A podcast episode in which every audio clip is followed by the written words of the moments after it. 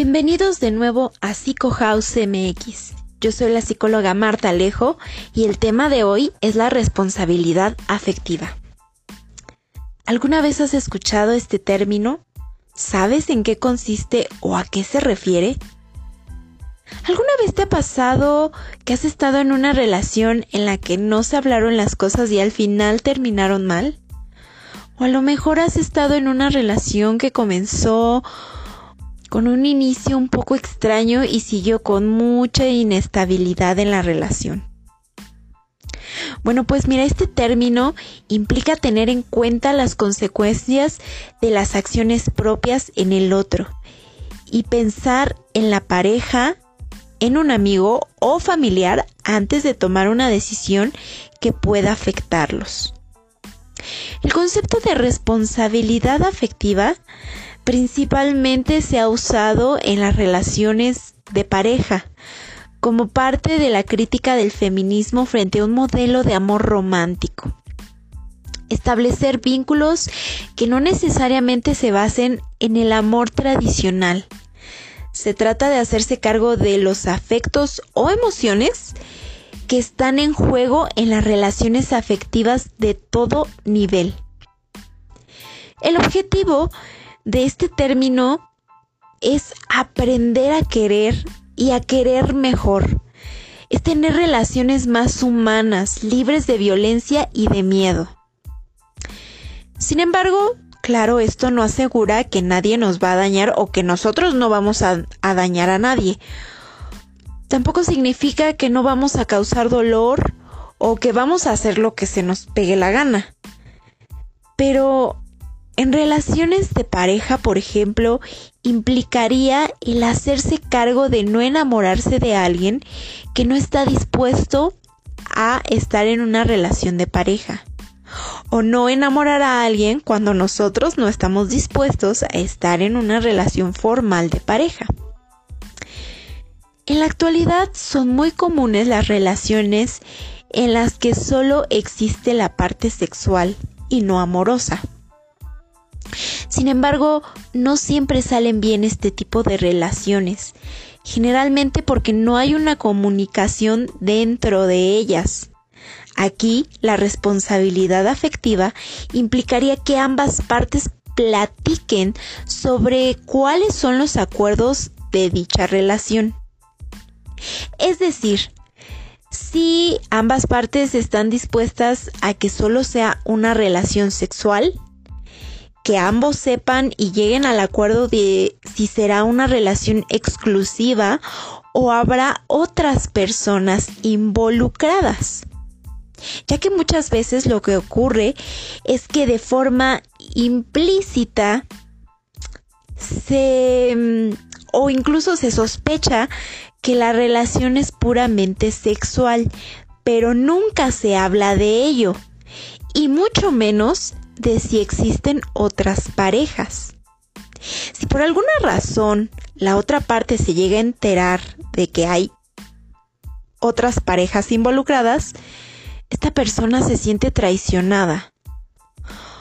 O si una de las partes de forma deliberada esconde esta información para no perder esa oportunidad que tiene, cuando se llega a descubrir, se da la excusa de que pues no estaban en una relación formal.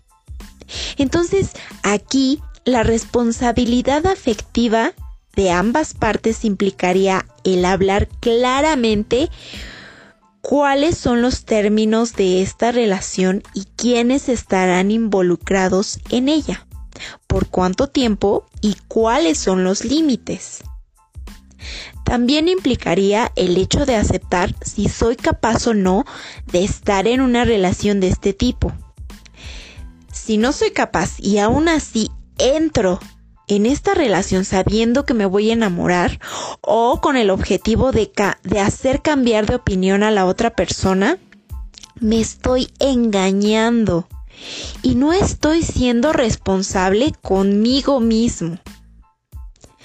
Es poder preguntarnos de manera transparente y honesta nosotros mismos qué es lo que pasa de manera más profunda y personal para poder encontrar una forma de relación que no pierda de vista el facilitar la posibilidad de encuentro con la diferencia del otro.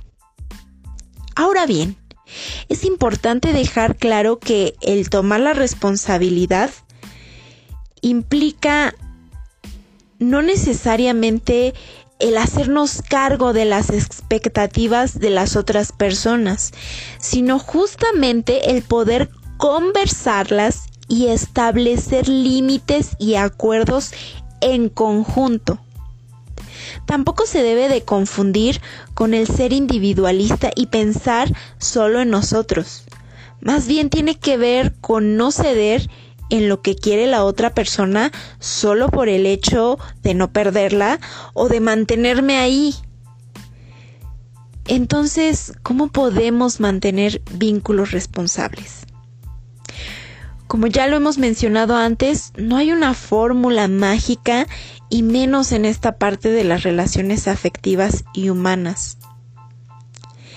Entonces, la forma de mantener vínculos responsables es aplicar ciertas estrategias que pueden mejorar la responsabilidad en los vínculos que vas formando con las personas. Una de ellas es el practicar la empatía. Es decir, ponerte en los zapatos del otro. El ser honestos y el ser transparentes.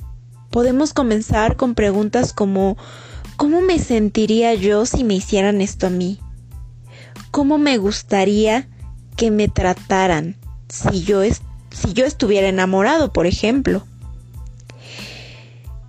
Y como las relaciones además son dinámicas, es decir, no se quedan quietas, sino que van evolucionando, van evolucionando las, los sentimientos que vamos teniendo, los pensamientos que tenemos al respecto. Por eso es importante platicar de forma constante sobre todo lo que vamos experimentando a lo largo de la relación. Y siempre asegurarnos que tanto nosotros como la otra persona seguimos estando cómodos y de acuerdo con el momento en el que estamos pasando. Cuando alguna de las dos partes ya no se encuentra a gusto, es importante platicarlo, dejarlo en claro y terminar la relación en ese punto. Pareciera o se pensaría que una relación sexual que es puramente sexual no se tendría que hablar, que las emociones, los pensamientos, los sentimientos que se tienen por el otro pues no importan, sin embargo, es todo lo contrario. Justamente en este tipo de relaciones es en que de forma más constante se tiene que hablar sobre cómo se está sintiendo el otro, cómo me estoy sintiendo yo, para no terminar lastimados o para no, para no lastimar al otro. ¿Alguna vez lo habías pensado? ¿O alguna vez había sido poco responsable en las relaciones afectivas que has tenido? ¿Cuál ha sido tu experiencia en este tema? Recuerda que lo que estamos buscando principalmente es evitar el dolor innecesario que frecuentemente generan las falsas expectativas del amor romántico al dejar en claro el tipo de vínculo que habrá entre dos personas y a partir de ello cuidar al otro y a uno mismo. Recordemos que estamos inmersos en una sociedad que está llena de estereotipos y que suele marcarnos etapas que nos orillan, por ejemplo, a conseguir pareja, casarnos, formar una familia, como si fuera una receta, como si todos tuviéramos que pasar por ese mismo molde. Y este tipo de pensamientos nos, nos somete bajo una gran presión y nos impide preguntarnos qué es lo que realmente queremos. Al cuestionarnos qué se busca en una relación, quitando todos estos estereotipos sociales e incluso familiares, es más sencillo estar en paz, con tranquilidad y tomar una decisión. Aunado a ello, muchas veces se crece en ambientes, en ambientes violentos y tendemos a repetir patrones al momento de conseguir o de elegir una pareja y es difícil romper con las relaciones tóxicas porque es algo a lo que estamos acostumbrados y que ya conocemos y por lo tanto lo buscamos. Por lo tanto, el primer paso para romper este tipo de relaciones tóxicas es aprender a escuchar las emociones, realizar una búsqueda interna para identificar y tocar esos temas que para nosotros parecieran normales. Es importante para comenzar a hacer reflexión sobre la responsabilidad afectiva, el trabajar en nosotros mismos, el practicar el amor propio, hacer cosas que nos gustan hacer, tomarnos un pequeño momento para nosotros, relajarnos, dejar de lado las ideas que tenemos Em, atrevernos a hacer nuevas cosas y darnos la oportunidad de ser felices. Porque si nosotros mismos no somos capaces de darnos amor, tranquilidad y respeto, tampoco vamos a ser capaces de darlo al exterior. Por eso la responsabilidad afectiva empieza desde uno mismo. Recuerda que a nosotros nos puedes encontrar como Psycho House MX oficial en Facebook, Instagram, Twitter, YouTube y aquí en Spotify. Escríbenos y haznos llegar tus comentarios sobre qué te pareció el tema de hoy y qué otros temas te gustaría escuchar. Espero les haya gustado el episodio de hoy y les recuerdo que soy la psicóloga Marta Alejo y estoy aquí para servirte.